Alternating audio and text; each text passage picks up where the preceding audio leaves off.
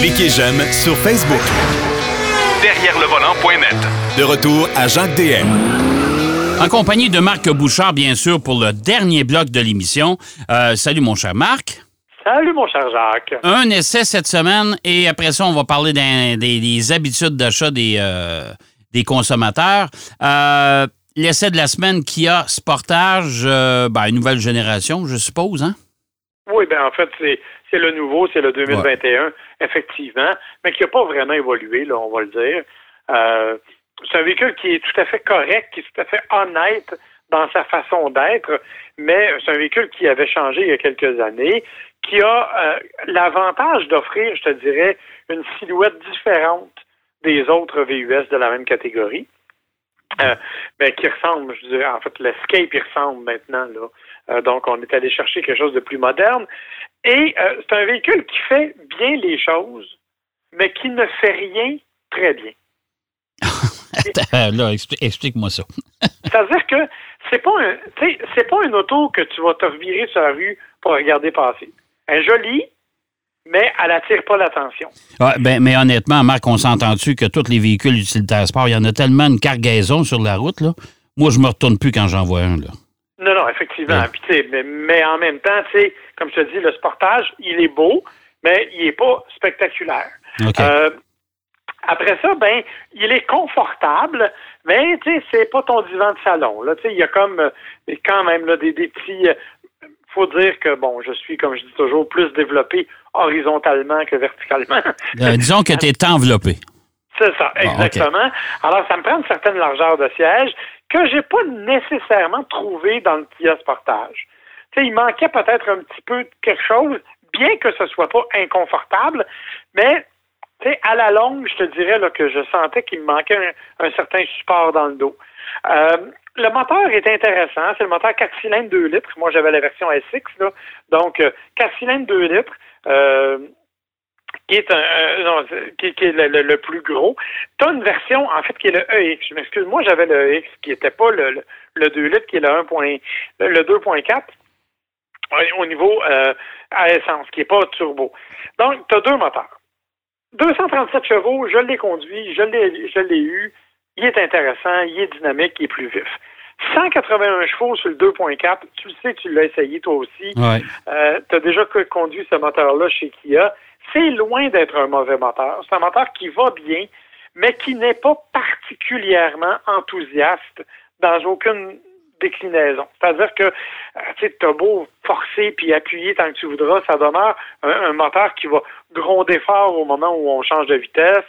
Euh, si on accélère trop brusquement, il est un petit peu bruyant. Rien de dérangeant. Encore une fois, il fait bien le travail, mais il n'est pas nécessairement particulièrement édifiant au niveau des performances. Pas plus édifiant au niveau de la consommation, hein, 10,5 litres au 100.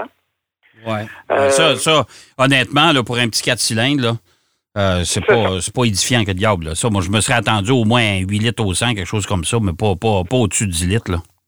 J'ai fait 10,5 moi. faut dire que, bon, tu vas me dire que euh, j'ai quand même eu un peu de neige, puis j'étais dans des conditions qui n'étaient pas nécessairement faciles, mais j'ai quand même fait 10,5. rouage intégral qui est efficace, qui fait la job, mais qui, évidemment, t'amènera pas en haut de l'Himalaya. C'est pas le but non plus du, du véhicule. Bref, comme je te dis, c'est un véhicule qui fait les choses bien. Puis si tu veux un véhicule sans problème, qui va t'amener où tu veux, qui va t'offrir un bon confort, et il y a beaucoup d'accessoires, tu le sais, là, chez les Coréens, on mise beaucoup, beaucoup sur une longue liste d'accessoires pour un prix qui est raisonnable. Dans le cas du EX Premium Attraction Intégrale, on parle d'un véhicule de 30, 37 500 dollars à peu près. Oui. Euh, ce qui est, le, je dirais, le plus élevé en bas du turbo. Euh, par contre, tu peux l'avoir si vraiment tu veux pas mettre beaucoup d'argent. Là, euh, tu peux l'avoir à 25 000 mais là, à ce moment-là, c'est le LX de base avec traction avant seulement. Et donc, on a vraiment une large gamme de produits qu'on peut offrir du côté du kiosque Sportage. Évidemment, il faut s'attendre à ce que ce véhicule-là soit modernisé prochainement.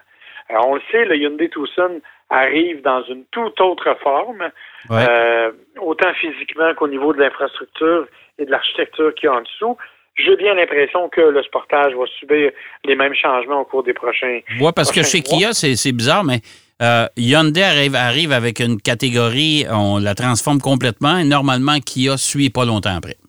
Exactement. Et euh, Kia développe des trucs, mais ils sont quand même dans leur personnalité un petit peu différents, mais la structure, l'architecture, c'est la même. Donc, on peut s'attendre effectivement à ce que le sportage soit considérablement modifié au cours des prochains mois. Pour le moment, cependant, c'est encore la génération actuelle. Pas de grands changements là euh, pour 2021. C'est un véhicule qui fait, comme je te dis, qui faisait bien le travail, mais qui euh, était pas. C'est un bon véhicule, on va le dire. C'est un véhicule dont la fiabilité est bonne, euh, dont la sécurité, tous les éléments de sécurité sont là. Euh, le système multimédia. J'avoue que le système multimédia est intéressant parce que euh, chez Kia, on a le ULVO. C'est facile, c'est simple à utiliser, c'est connecté, c'est connecté avec tout ce que tu veux au niveau des téléphones intelligents. Bref, dans l'ensemble, c'est intéressant. Et c'est un véhicule qui n'est pas désagréable à conduire. Et c'est sûr qu'il ne te donnera pas le grand frisson, là, mais euh, c'est un véhicule qui est loin d'être désagréable à conduire. Alors, comme je te dis, si vous voulez un véhicule passe-partout, polyvalent, homogène, qui fait bien le travail, oui, le Kia Sportage a le mérite de pouvoir être sur votre liste. Si vous voulez quelque chose qui va vous démarquer ou qui va vous donner une émotion particulière, yish, Ouais, là, vous allez être déçu, c'est sûr, c'est sûr. Ben, écoute, tu sais, on, a remplacé toutes les voitures, on a, on a éliminé des, des, voitures au profit des utilitaires, puis on appelle ça des utilitaires dans le fond, puis on devrait pas dire ça parce que dans, ce sont des voitures, mais hautes sur pattes. C'est à peu près la même chose. On utilise à peu près les mêmes groupes motopropulseurs. Euh, pas beaucoup d'émotions à la conduite. Sont, ils sont très rares les utilitaires où on a vraiment beaucoup de plaisir à les conduire. Ça, euh, mon Dieu, on peut les compter sur les doigts d'une main seulement. Euh, fait que, tu sais, c'est pas. Euh, moi, c'est vraiment pas ma tasse de thé. Je, suis désolé là, pour les gens qui nous écoutent. Moi, les utilitaires, j'en ai marre. J'en ai vraiment marre. Mais, hein? comme je te dis, tu sais, je peux comprendre l'idée, puis c'est pas des mauvais véhicules. C'est ça qui est l'idée. C'est juste que c'est des véhicules qui arrivent sans trop de personnalités différentes, qui sont à peu près toutes similaires les uns aux autres. Tu sais, on a parlé la semaine dernière du Ford Bronco Sport qu'on a tripé. Pourquoi? Ben parce que justement, il est différent, puis il y a une personnalité qui est totalement personnelle. C'est ça. il y a vraiment une âme, ce véhicule-là. Alors que le Sportage, comme je te dis, c'est loin d'être un mauvais véhicule, mais c'est un véhicule qui est je te dirais, plus utilitaire que sportif. C'est ça. Dans le fond, on écrirait un texte, puis on écrirait dans le titre correct sans plus. Exactement. Quelque chose comme ça. Puis c'est un véhicule qui ne vous décevra pas, mais c'est un véhicule, tu sais, c'est. C'est plate à dire, là, mais c'est un petit peu la Toyota Corolla du, véhicule utilitaire compact. OK. La beige, la beige du temps. OK. Les habitudes d'achat des consommateurs dans l'automobile, la pandémie a provoqué certains changements. La, pandémie, et en plus de ça, les habitudes et compagnie. Ben, en fait, passe, c'est que la pandémie a forcé bien sûr les concessionnaires à se renouveler dans leur approche, les manufacturiers aussi, on, se dirige de plus en plus vers de l'achat en ligne, et les consommateurs ont aussi pris l'habitude de magasiner en ligne. Hein, on n'a jamais vu autant de camions de livraison se promener partout parce que tout le monde magasine en ligne, y compris dans les voitures. Ah, écoute, 46 des gens se sont dit prêts à acheter une voiture en ligne. Ben, écoute, euh, tu m'enlèves les mots de la bouche. Tu sais que Volvo a annoncé ce matin qu'à compter de 2030, probablement qu'ils vendraient juste en ligne. Oui, parce que tous les véhicules électriques Volvo vont être vendus en ligne, puis 2030, ils vont être 100% électriques. Mais ils commencent d'ailleurs déjà avec le C40, la nouveauté, dès l'an prochain. Oui. Et ça, ça veut dire que les concessionnaires vont en manger pour leur rhume, là? Ça, c'est l'autre question dont on pourrait débattre longtemps. Mais tout ça pour dire que donc les gens, disons qu'une personne sur deux à peu près se dit prête à euh, acheter une voiture en ligne. Alors évidemment, ce que ça fait, c'est que tu n'as pas les mêmes facteurs d'intérêt. Alors, il y a un sondage qui a été fait et on s'est demandé quels étaient les facteurs qui intéressaient les gens à une marque ou un modèle en particulier. Le point numéro un, c'est la fiabilité. Ouais, ça, euh, ça n'a pas, ça pas, puis pourtant, ça n'a pas toujours été ça. Hein? Vraiment pas. Avant ça, c'était pas du tout utile. Mais là, on a l'impression qu'on veut garder nos choses plus longtemps. On est dans une période d'insécurité, hein, on le sait. Il y a toutes sortes de situations Donc, euh, la fiabilité de votre véhicule, savoir que votre véhicule va vous amener pendant longtemps là où vous voulez, c'est maintenant la priorité numéro un. Numéro deux, le style extérieur. La silhouette. la silhouette. Parce que les gens maintenant, ben écoute, le premier contact qu'ils ont avec la voiture, c'est une photo. C'est vrai. Ou une vidéo, là. Mais donc, c'est donc un look et c'est là que ça devient de plus en plus important. Numéro trois, c'est l'expérience qu'on a déjà vécue avec le modèle ou avec la marque.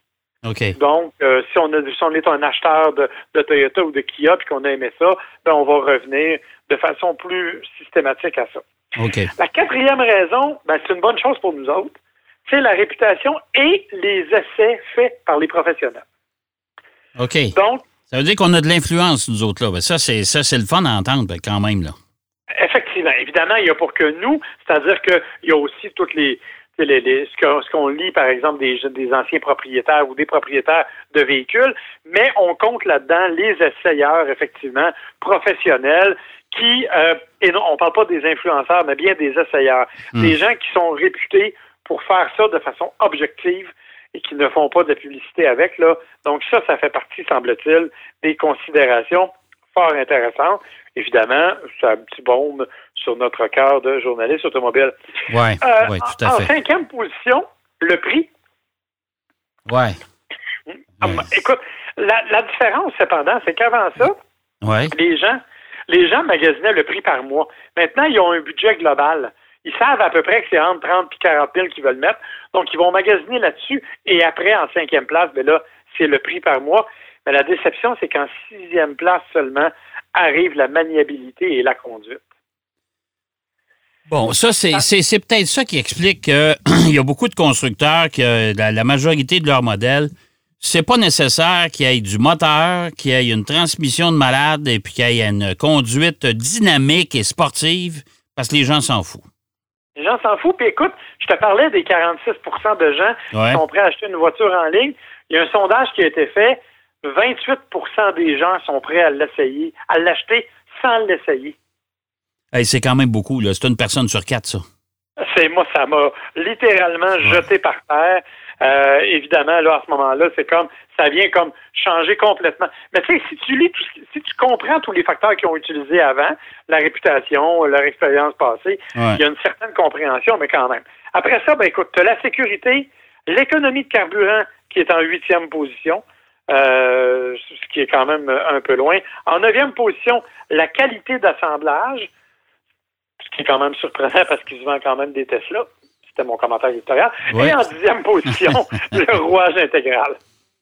Ah, vois-tu, tu sais, ça, ça vois-tu, pour moi, les éléments, euh, moi, les éléments, ça aurait été la conduite, euh, le rouage intégral, euh, la fiabilité et le prix. Ça, ça aurait été les quatre premiers critères. Après ça, là, la sécurité passive et active, on s'entend, Marc, que tous les constructeurs automobiles sont tenus maintenant d'offrir tous les mêmes systèmes. Là. Oui, et puis de toute façon, on est vraiment dans des quarts de dixième de, de millisecondes de temps de réaction différents d'un à l'autre. Fait que c'est assez impressionnant de voir tout ce qu'on peut tout ce qu'on peut faire maintenant. Mais effectivement, c'est pas mal similaire de l'un à l'autre. Je suis un peu d'accord avec toi. Peut-être que j'aurais mis le prix avant. Moi, le rouage intégral, peut-être ma femme, ma femme apprécie euh, moi, le rouage intégral, peut-être un peu moins. Je, serais capable de m'en passer pour sauver quelques milliers de dollars.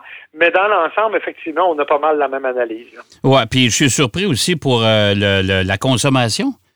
Ça, ça a été longtemps, tu la consommation d'essence, ça, c'était tellement important et je considère encore aujourd'hui que c'est important, euh, de la, consommation de carburant pour un véhicule. puis je trouve ça dommage que ça soit si loin que ça. C'est peut-être ça qui fait que euh, la voiture électrique n'est pas si populaire que ça? Bien, effectivement, parce que les gens, euh, ben, il y a toutes sortes de facteurs, mais effectivement, la consommation, parce que les, en fait, il y a une étude aussi, une autre étude qui dit que les gens ne savent pas combien leur coûte leur voiture chaque année. Ouais. Alors, quand tu ne sais hmm. pas combien d'argent tu dépenses en essence, c'est sûr que ça n'a pas trop d'importance, que ce soit 8 ou 12 litres au 100, c'est assez abstrait comme concept. Ouais. Euh, si tu fais le calcul, tu te dis, ouais, mais peut-être que je sauverais 800 pièces par année, là, peut-être que les gens seraient plus soucieux. Bref, ça fait partie des raisons, en tout cas. Moi aussi, ça m'a étonné que ce soit aussi loin, parce que ça a déjà été beaucoup plus important. Oui, mais il faut s'entendre aussi qu'en temps de pandémie, les gens euh, circulent moins. Donc, peut-être ça aussi, c'est un facteur. Les gens se promènent beaucoup moins en automobile. Euh, particulièrement au Québec. Là, on est confiné depuis je ne sais pas combien de temps. Alors, euh, ça aussi, ça vient, ça vient jouer, là. Bien, c'est sûr que ça, ça vient jouer. Plus toute la notion même de. Tu sais, on parlait de prix tantôt. C'est que les gens ont l'impression qu'ils sont plus riches qu'ils ne l'étaient parce qu'ils ont moins de dépenses. Ouais. Tu sais, on sort plus, on s'habille plus. des pantalons mous, on en a toutes comme 15 paires. oui, oui. fait que, tu on, on sort, on va plus dans les restos, évidemment, par la force des choses. Donc, il y a toutes sortes d'affaires comme ça qui font qu'on a l'impression d'avoir plus de sous disponibles. Donc, c'est probablement pour ça que le prix actuellement est aussi moins important dans les facteurs d'achat d'un véhicule. Oui. Ben, écoute, écoute, c'est une étude euh, bien intéressante. Euh, avant de te laisser, Marc, je sais que tu la semaine prochaine, tu seras chez Toyota. Euh, une expérience quatre roues motrices. Moi, je suis allé faire l'expérience avec Lexus du côté du circuit de Mossport. on a vu la différence d'un comportement de véhicule all-wheel drive ou un quatre roues motrices, parce qu'il y a une différence quand même. particulièrement les véhicules hybrides, c'est des tractions avec un moteur électrique installé à l'arrière pour euh, ajouter deux roues motrices. Dans le fond, c'est ça? Oui, puis euh, c'est pas, ça fonctionne pas à toutes les vitesses nécessairement de la même façon. Non, c'est ça. Alors, j'ai bien hâte d'entendre tes commentaires puis de voir comment les, véhicules se comportent. C'est à Calabougie, toi, de ton côté. Fait que c'est sûr que la semaine prochaine, on va s'en parler. Effectivement, mon cher. Ben, en fait, moi, c'est le euh, le, voyage est le 11 mars. Donc, c'est ah, pas la prochaine, c'est l'autre. C'est l'autre semaine, c'est ça. Ben, écoute, je te souhaite, euh, en attendant, bien sûr, une belle semaine. Fais attention à toi. Et on se donne rendez-vous, bien sûr, la semaine prochaine pour tes résultats d'essai dans la neige avec des véhicules hybrides de quatre roues motrices. Avec plaisir. Bye bye, bonne semaine. Bye bye, Marc. Marc Bouchard qui nous parlait de son essai de la, du Kia. Euh, puis là, voyez-vous, j'ai, j'ai perdu déjà le, le, le, nom du véhicule. Euh, Sportage, le Kia Sportage, et de ce fameux sondage qui nous donnait euh, les habitudes d'achat de véhicules euh, des consommateurs, ça a changé pas mal avec la pandémie. C'est vrai que ça a changé pas mal. Hey, consommation d'essence, c'est rendu en bas, ça. Euh, au neuvième rang, c'est quand même étonnant. Je vous souhaite de passer une belle semaine. J'espère que vous avez encore une fois apprécié l'émission et je vous donne rendez-vous, bien sûr, la semaine prochaine pour une autre édition de Derrière le volant. Bonne route. Derrière le volant.